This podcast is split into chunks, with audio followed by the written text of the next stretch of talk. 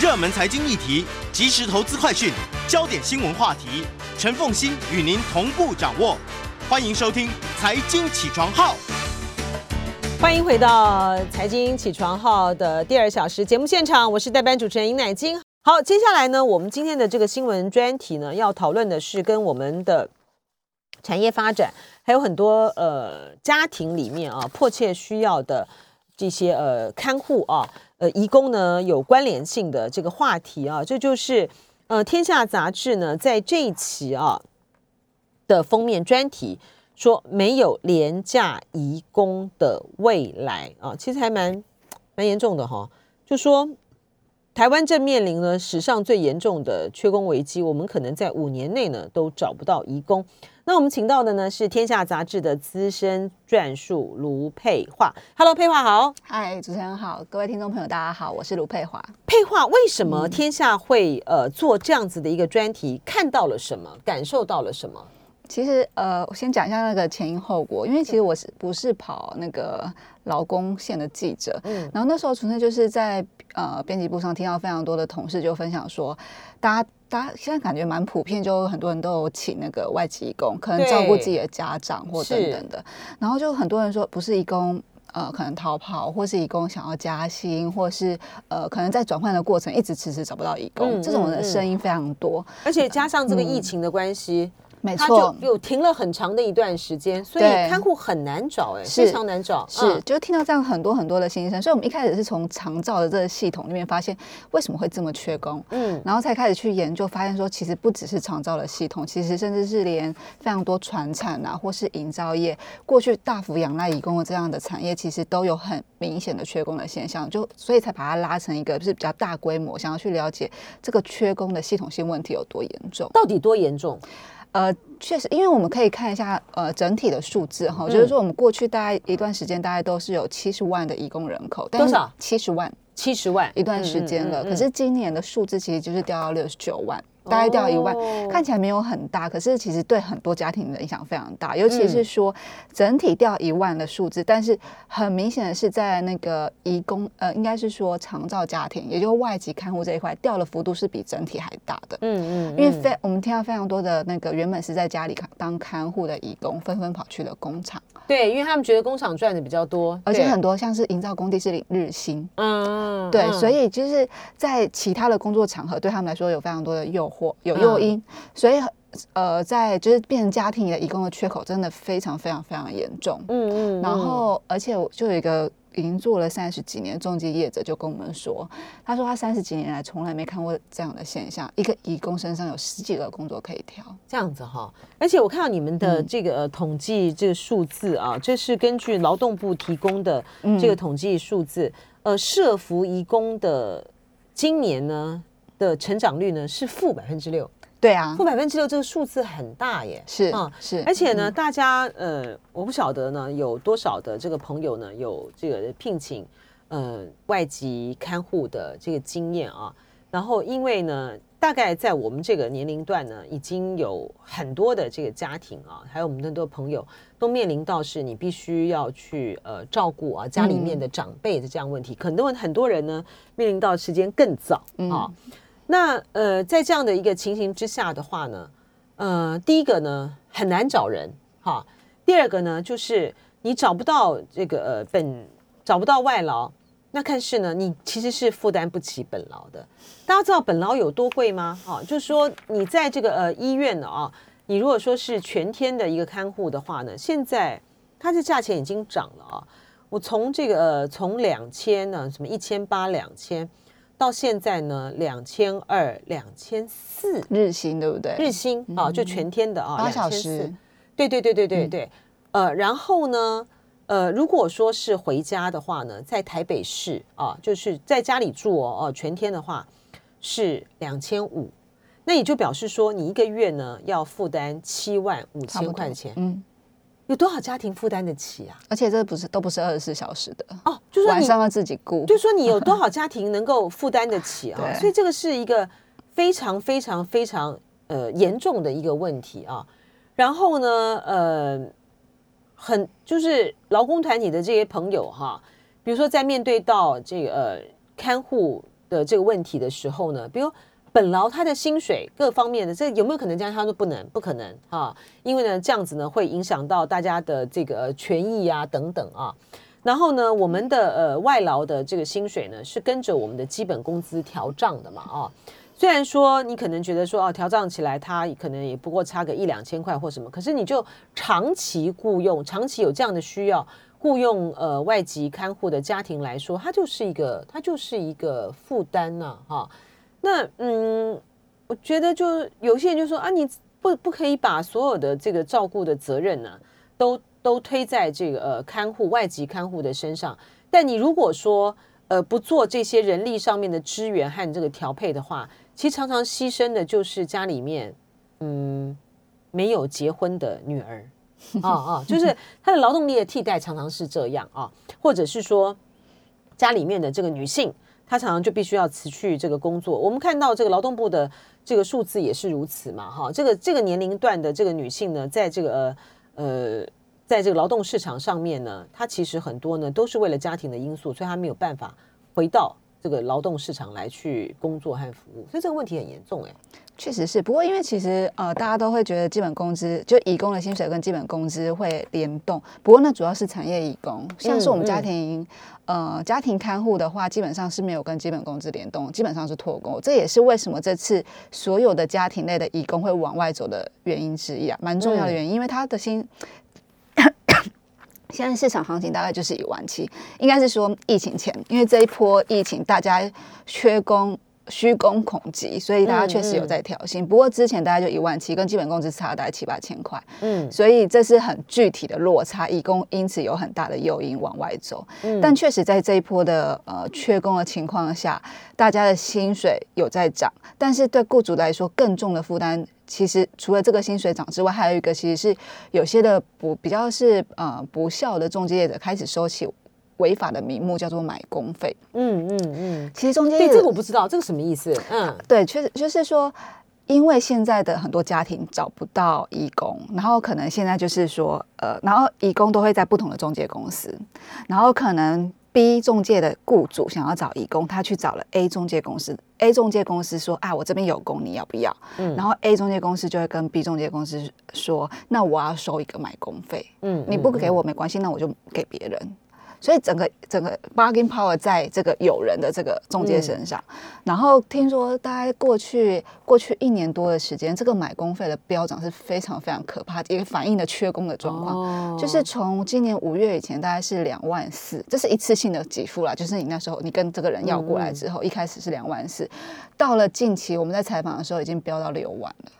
这么高啊？对。哦，对，所以这种缺到这样子哈，这种成本拉拉拉一拉扎全部加起来，其实确实对雇主造成很大很大的负担。哦，嗯，哎，那除了买工费的这个问题之外，那个看护移工，因为现在有很多的呃，像比如说印尼啊，印尼的呃总统这个佐科维多多，他其实一直是在呃强调，就是说印尼要终结哈，呃终结嗯输出劳力的这样的一个阶段，虽然他。不太容易做到了哈，可它这个也会造成，这也会造成我们在这个人力市场上面的一个紧一个紧缺嘛，对不对？嗯，确实就是在我们，因为我们算是所谓这种移工的需求国，那有所谓移工的供给国。我们会写这篇文章，除了国内整个呃不同产业抢来抢去之外，其实在国际上也是抢来抢去的。就是说，如果我们先谈需求国的话，我们跟日本、韩国、香港、新加坡，其实在抢同一批工，东南亚的移工。嗯，那回到刚刚乃静姐讲了，就是。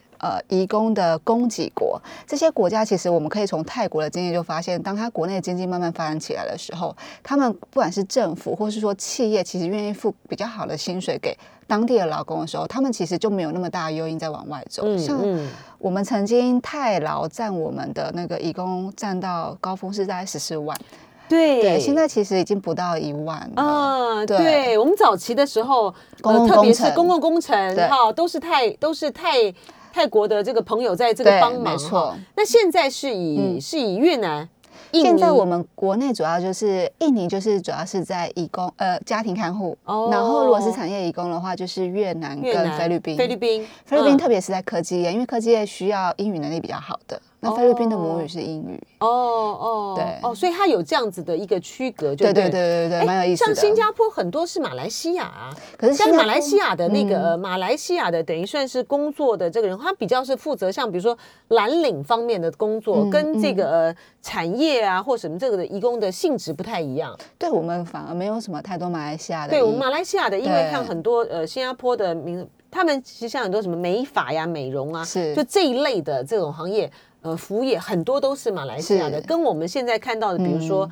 呃产业啊，或者是工程什么的，这个是不太一样的。对对对对对。哦，所以你说我们还在同样都在抢这一块，对不对？是啊，尤其是有些竞争，尤其是那个日本、韩国的一个变化，对日本啊，我们这次其实蛮蛮重视一个日本的变化，就是日本是在二零一九年有一个新的对移民的。移工的政策，嗯，他们等于他们其实早期就有在用所谓的外籍的劳动力，只是他们一直不用所谓移工的这个词，他们叫做呃技术实习生。因为其实我觉得是有一点日本早期的优越感，他们觉得你来这边是跟我学技术的，嗯所以他们 是这样的，对他们把人找来就是说，但是他就是一生这个这个移工来到日本一生只能来一次，然后五年就回去，因为他会认为说你是来我们这边学完技术，然后就让你回去你的。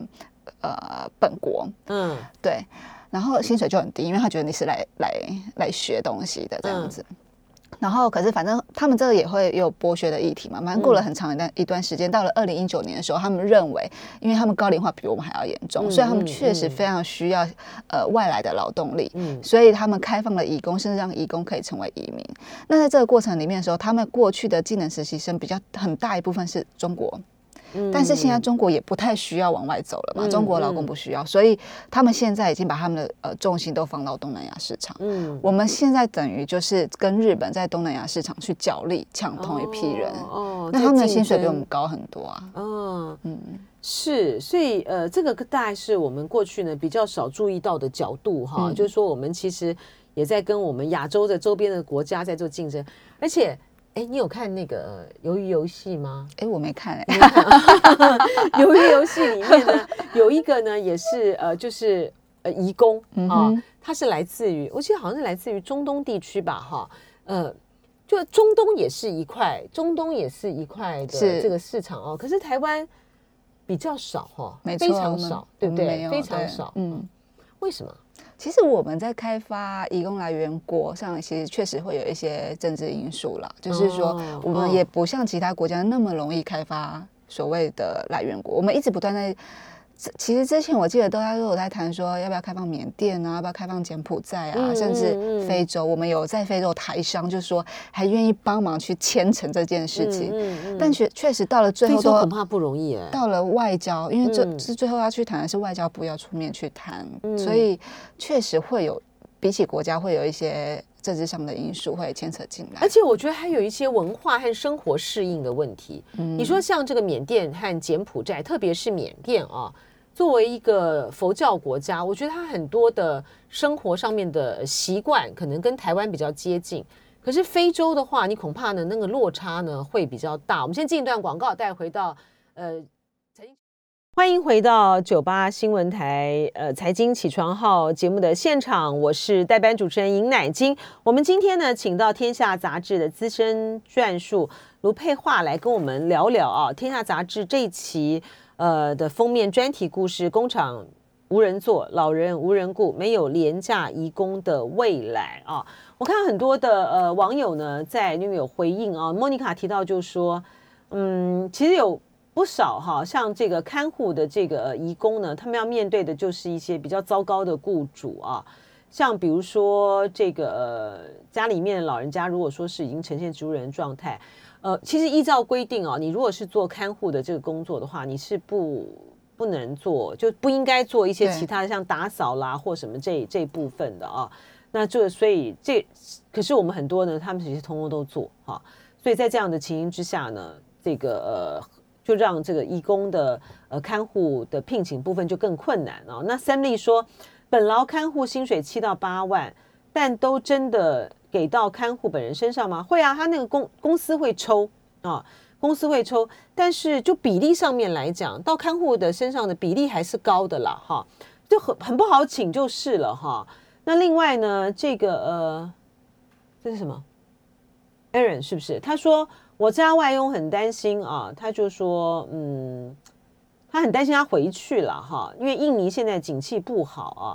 嗯，除非他就是因为没有放假，压力比较大啦，会想换这个雇主啊。然后他也讲到，就是说他请过本劳看护啊，嗯，但是也不是太好了哈，就是所以这个都是每个人就不同的这个经验的这个问题啊。然后 Mandy 呢，他说他很幸运啊，他们很幸运碰到一个非常优秀的印尼籍的看护啊，但他妈妈妈很很想他回家啊。然后现在呢，台湾抢佣的这个乱象，所以他们现在就是用加薪的这个方式啊，希望他考虑，对，是不是就这样哈？就雇主就只好这个使劲呃各种的这个策略啊，嗯，就是你想想这些呃外籍呃看护他们的生活。其实也是非常的这个辛苦了哈，呃，到别人的国家照顾别人家的老人，照顾别人家的小孩啊，嗯，然后呢，自己的这个小孩，自己的父母呢，他没有办法这个照顾，就是为了这个呃赚赚钱了啊。那呃，我们再来谈到这个有关于产业移工的部分，《天下杂志》在这份在这次的专题里面提到说，我们公共工程呢，最长呢是会延宕了五点五年。那最重要的关键就是缺工，就没工人啊。对，这个是一个很大的一个问题啊。所以怎么办呢？所以你看这个呃，最近因为公投的这个话题，我们现在不是因为疫情的关系吗？所以不让这个移工进来啊，有禁止禁止了这个一段时间。可是却为了这个早教要赶工啊，三阶 不是不是早教要赶工，三阶的工程要赶工，所以就进来了很多的移工来做，所以其他的团体呢都在那边叫哈。这个移工缺工的产业移工缺工的状况有多严重？其实我也是跑了这一次写这个题目，我才发现，嗯，原来我们只要把所有的服务业撇开，其他各行各业真的都有义工。嗯，就是说我原本都以为真的是所谓的三 K，就是非常非常恶劣的劳动化。劳动条件、劳动环境下才会看到义工，后来发现不是，就是说各行各业，连食品加工业啊，或者是说菇寮，同事去拍到菇寮也有这种义工，所以在台湾的真的菇寮也有啊，哦哦哦，就台湾的产业哦，就是撇开服务业的话，其实真的非常仰赖这大概国内的产业义工大概有四十几万，嗯，对，所以其实是非常非常大的比例。那他们现在缺工的状况是，我们大概可以从船产跟科技制造业来分啊，就是说，科技制造业其实也有非常大量的义工的比例。那他们的状况就是说，哦，因为现在他们就是说，呃，常常过去就是呃，义工，因为他们会有年限，他们就是三年一次一起，然后你当然可以续约，就是在三年，在三年这样子。那通常如果三年到了，义工不想留下来的话，他就要回去，然后可能就是呃，他们会请中介公司再把补进来，所以就是。有人出就有人进，这样子补。那现在科技制造业遇到的困难比较是说，有人出去了，可是没有人进来。补进来。对对对，科技制造业状况是这样。然后加上科技制造业这两年景气大爆发，嗯，所以订单超多，但工不够，所以他们就只好彻夜加班这样子，然后一直希望中介公司可以想办法解决缺工的问题。可是，在那时候国境还没开放的状况下，确实这个问题是比较难解的。嗯嗯。那传统制造业的状况就是说，嗯。他们其实相对科技制造业其实就没有那么容易请工，因为确实他们就比较接近所谓的三 K 产业。嗯，那再加上其实移工进来以后，他们真的很想赚钱，所以移工很看重一个特点，叫做这家公司有没有常常加班。嗯，那其实比起科技制造业。科技造业加班比较好，比较多，所以其实确实船厂也遇到的状况就是，原本在他们工厂上班的义工，可能就会朋友拉着朋友就跑去制造业工作，这样，所以船厂。我们我记得我们当时在想这个题目的时候，有同事也是拿那个鱿鱼游戏来类比，他就很像一个弱肉蚕食的世界。嗯，然后只是说这个弱肉蚕食在被比较的对象是雇主而不是义工，然后雇主就开始被义工就是挑三拣四。你如果要早起上班的啊不要，那如果你加班少的啊不要啊，如果要照顾那种失智重症的啊我不要。确实，今年看到的状况就是这样子。而且，呃，你们有做一个比较嘛？啊，就是说台湾的给移工的薪资，嗯，这个就是就不考虑这个国家的这个国家的 GDP 等等，我们没有算，对不对？因为，嗯，事实上，对于移工来讲，他他在当地的他在他服务的这个国家的消费其实也不多。哈，所以就是就就他们的单纯的这个薪资来实际，拿到的，对对，，原嗯。来台湾只比新加坡好哦，嗯，啊，对，是哦，我本来以为我本来以为台湾的呃所给的这个薪资比香港起码比香港呃来的高，对我原本也这样以为，对耶，就没想到这个家庭类的义工，其实我们跟香港是一样的啊，哎只是因为香港的对差不多嗯，只是因为香港的呃的人的收入啊比我们高很多，大概大概差不多是四倍了啊，四倍。可是因为他们的这个呃房租还有他们的消费也也也太可怕了，太高了哈。嗯所以其实算起来没有什么太大差别。可是单纯就单纯就这个呃薪薪水钱来讲的话，原来跟我们差不多哦。然后他们的制造业的移工还比我们好，我们我们只赢只赢新加坡哦。哦那个呃，哎，韩国为什么没有家庭类移工啊？对啊，好特别哈、嗯有没有很奇怪？对啊，日本也有也有这么多的这个家庭类移工，而且他们给的钱超好的哈，所以说这就会使得我们的竞争力变得其实日本有个特色、欸，我们后来去了解才知道，日本其实在对义工呃很讲究一件事情，叫做同工同酬。嗯事实上，其实这种看护的工作在日本也是所谓的低职业声望的工作，所嗯以他们确实薪水比比起其他工作来说是偏低的，没有错。但是他们的义工，他们找进去的义工，其实要比较。等于说日本人看护的薪水，嗯所以你可以嗯。看，其实它不太像，因为台湾的以台湾外外籍看护的薪水还是低于本国看护，对，但是在日本他们是比较，像哦他们就是说，只要是比较之前的话，就是十八万日元。哦，嗯，那他们的这个难道他们的这个服务网非常的好吗？否则的话，如果说他们的呃外籍的看护呢是比照本级看护的这个薪水的话，那个支出很大耶。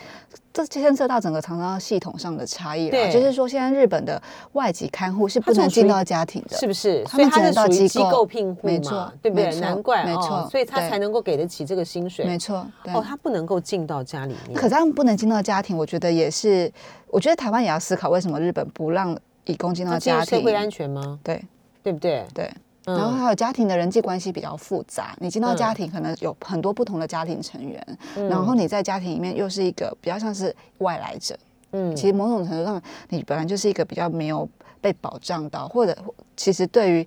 也是一个监督的视角啊。从第三者来说，就是不管是嗯劳动部或各方面，其实它也是一个监督的视角，才会像刚刚好像有网友就分享到说，其实如果有一些比较不孝的雇主，确实会有一些。呃，一些比较不好的事情发生，嗯这也是日本为什么不让义工进到家庭的原因。是哈，哎，对，刚才网友有提到，就是说渔业的义工的劳动条件更差，对，对这的确是哈，这又是另外一块很大的一个问题啊。然后呃，在呃《天下》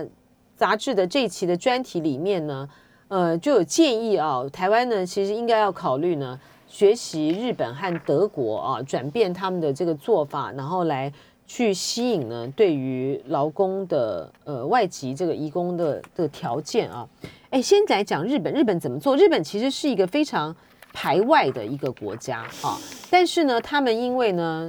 他们老人化实在太严重了，对，然后也这个少子化，所以他们早就已经没有，他们已经，当然他们但已经很久没有再去想人口红利这件事情了。所以呢，在安倍时代的时候呢，嗯他们就大幅的这个开放，对日本来讲是大幅的开放是了哈。嗯，它不但呢是要吸引这个、呃外籍的人才，他们也把这个呃移工啊当做是他们呃未来引进来去充实日本劳动力的一个很重要的一个来源。他们怎么做？嗯，其实他们主要就刚好稍微提到过，他们主要就是政策上有非常大的转向嘛，就是说过去只是以技术呃实习生的名义，现在真的是就把它当成义工来对待。嗯，嗯然后再来就是他们其实也希望可以增加义工去日本，甚至留在日本的一些诱因。所以包括刚刚讲的同工同酬之外，还有就是说他有机会成为移民。对，这点是差异很大的。日本真的很排外哎，嗯，你就是呃，你就算是嫁到这个日本去，你要取得那个呃日本籍的这个资格的话呢，重重的关卡还蛮多的。但是呢，安倍呢，他就在这个二零一九年的时候呢，他们就呃有十四项产业，包括长照啊，然后呃这些的类别呢，都可以去你只要去通过语言和技能考试，哎，不过他还是要通过语言和技能考试了哈。嗯，其实这个还不错，就你通过了这个之后呢，你就可以取得这个居留资格哈。这个呃，就比较嗯，不，这种就是说比较在制度上面来讲。你可以融入，你起码可以融入这个国家啊，因为这个在语言上面这个还蛮重要的嘛。确实是，因为我们这次也听到有些人跟我们说，呃，但我觉得就是整个制度上有差。像日本，因为是在机构里，所以机构要去负担这个语言或是技术上的培育。嗯。可是像在台湾，很多的外籍看护是在家里，可能没有这个余力去帮。帮助义工增加语言能力，有道理。你觉得这个就是这是因为他那个容纳跟这个呃处置的环境不一样，对不对？所以他的条件呢，他就应该要有不同的设计。像比如说，我们也是有严重少子化的问题啊。我就觉得呢，其实解决办法呢，就是从移民啊，就是要去增加这个移民来去思考。那你要去怎么样去设计这个制度呢？就是要有全盘的角度了。我们先进一段广告，马上回到节目现场。欢迎回到九八新闻台财经起床号的节目现场，我是代班主持人尹乃金。我们今天呢是请到天下杂志的资深撰述卢佩桦呢来为我们谈啊这一期的天下杂志的封面的专题“工厂无人做，老人无人顾，没有廉价移工的未来”。哎，在日本呢，这个除了嗯，就是说他们现在呢虽然放宽啊，然后希望能够吸引呃外籍的移工呢。呃，让他们呢有资格啊，可以去申请呢永久居留啊。他们要通过语言和技能考试，可他们技能考试其实还蛮难的，对不对？对，其实却他们要成为真的移民没有那么容易啦。我相信他们就像大家认识的日本的国情是一样的，对。不过他们其实呃，为了要吸引长照的呃看护哈，他们还是在起码在。职呃劳动现场、劳动环境上有做一些比较好的安排，例如就是刚刚讲的同工同酬啊，甚至他们可以排休啊，然后或者是呃还可以参加分红，听起来就是跟这很有诱因哦，本劳是一样一样的，对。哎，那德国呢？德国的做法是什么？其实德国德国。呃，把移工变移民这件事情做得非常早了啦。就是说，我们现在不管谈日本、谈加拿大、谈呃很多国家的移工变移民的政策，很很大一种程度，我觉得都是去看。德国怎么做？因为德国是在两千零五年的时候去就去修改了他们所谓的新移民法，嗯嗯，然后他们在那个新移民法，当然他们还是有不同的层次，就是说看你呃移工融入社会的程度，然后可能包括语言啊，包括技能，包括文化上的整合，然后你可能就甚至你可以变成有有拥有居留，甚至可以规划变德国人。那他们为什么会做这么早？也是因为他们。移工的开放非常早，他们是在二战之后，然后国内非常缺工，所以呃，就大量从周边国家，包括南欧或土耳其引进了非常多的移工这样子。嗯，那确实在那段时间。也有很多的呃一些比较不好的状况发生嘛，所以我们会说所谓的客工客工的现象，就是说那客工就是呃只要期满就要返回母国，嗯，我们就是把它当成外来者，嗯，其实台湾到现在都还是这种客工的做法。那他们在两千零五年的时候就是检讨，因为他们说。其实那时候好像就是政府上就发现说，我们到底要不要承认我们是一个移民国家？嗯嗯嗯。因为到到那个时候的时候，其实呃，德国社会已经有非常非常多大量非德国的的的人口居住在那里了。那他们在政治上的高度就说，好，我们要承认这件事。那么。我们是不是在制度上要去做优化？所以大家从两千年开始，然后两千零五年修了这个新的移民法，就是一个像是里程碑。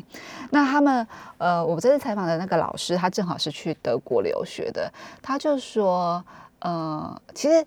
我们现在台湾政府是有在思考说要开放移民嘛，可是整合是另外一回事哈。就是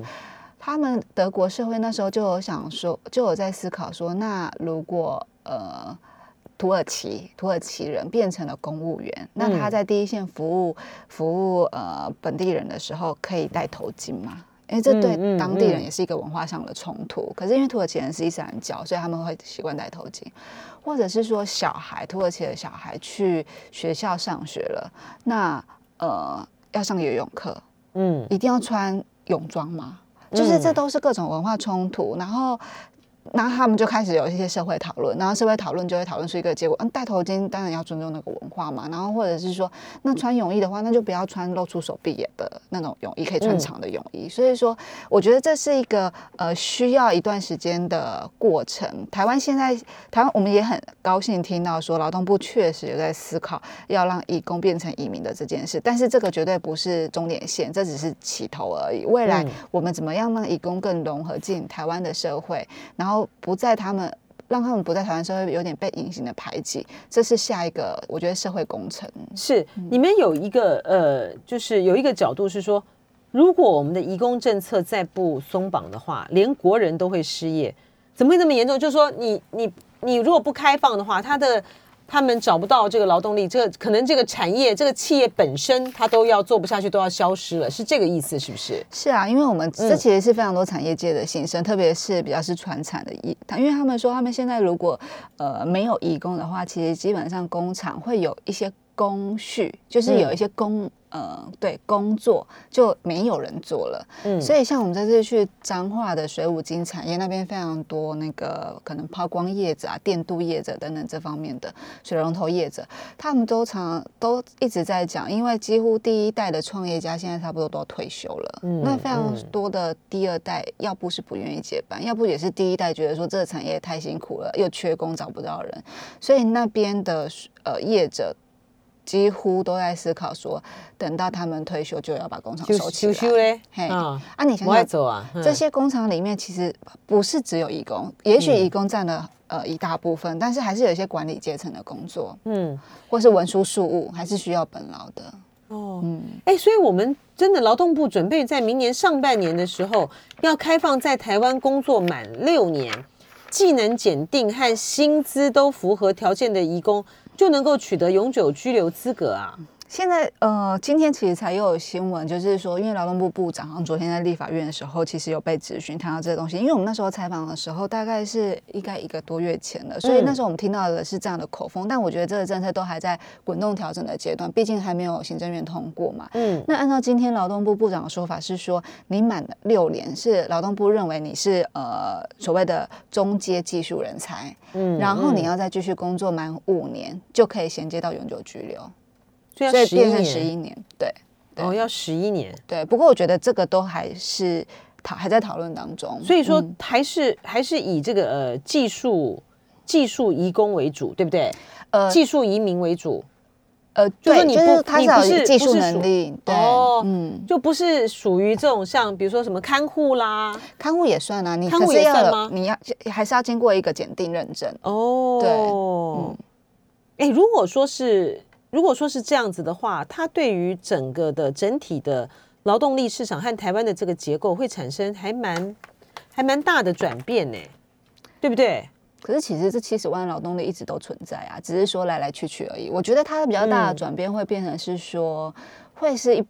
他们会变成一批比较稳定的劳动力，就是说，嗯，对雇主来说不会常常啊到期了又要再想说，我是不是又要再引进？可是来的人好不好？或者是说来的人会不会可能跟公司没有向心力很疏离，然后就会又跑走等等之类。就是说，我们会让这一批人变成比较是稳定的劳动力，甚至因为他通过了未来这种技术上的认证，他有可能会进阶为管理人才。嗯。对，它不只是就是说这个七十万的劳动力，佩华刚才讲，就是他本来就在，对，而是说他有资格取得永久居留之后，他的家庭啊，是对不对？对，他的家庭会会跟着这个迁过来，所以我觉得对社会，他对于社会来讲，他的影响会蛮大的啊。对，但是我们也觉得他。劳动部的政策一开始一定是慢慢的开，慢慢的开，就是让社会去慢慢去跟他们融合整合。对，我那天听到，呃，好像是我同事讲，他说，其实，在树林那边有些菜市场的猪肉摊商会就是挂用印尼文啊，还是什么越南文写说啊，你如果要，哎，他们是回教徒啊，他们又不吃猪肉，那可能不是猪肉摊商，反正就是肉商，应该是牛肉啦。对，上面会有那个。呃，就是清真认证是不是？对，然后会，我觉得台湾的社会，台湾社会比起日本好的地方，就是我们其实对外籍工没有那么排斥。排斥，嗯，对，我觉得从那个肉商愿意做这群人生意，我觉得是蛮具体而为的。对，因为他们在呃，就是饮食方面的是要求的是比较严格啊，对。然后呃，清蒸就是牛肉的，就是牛肉的这些的处理啊、血水啊这些，嗯，都要非常的这个洁净啊。就是说，嗯，社会呢。嗯，我觉得就是一波一波，嗯呃，当我们呃过去呢，在面对的是比如说呃新住民啊的时候呢，呃大家要适应啊，那大家要适应，而且要有一个相关的这些的机制，因为他们带来的就是一种家庭啦啊文化啦啊这些的转变。如果说我们真的是可以呃进步到开放啊，开放这个呃移工呢成为这个永久居民的话，那我们所面对到的这个转变呢，其实是更更多的啊。其实它是包括了是整体的服务系统的转变，嗯，这个也都还蛮重要的哈。因为呃，在语言上面，所以它可能我们有很多地方呢是要值得参考。这个日本啊，在语言上面，毕竟呢要融入这个国家，成为国这个国家的一份子，它呃除了它的转变之外，我们也要跟着这个转变。是非常谢谢佩华今天带来的这个分析，谢谢，谢谢，谢谢大家。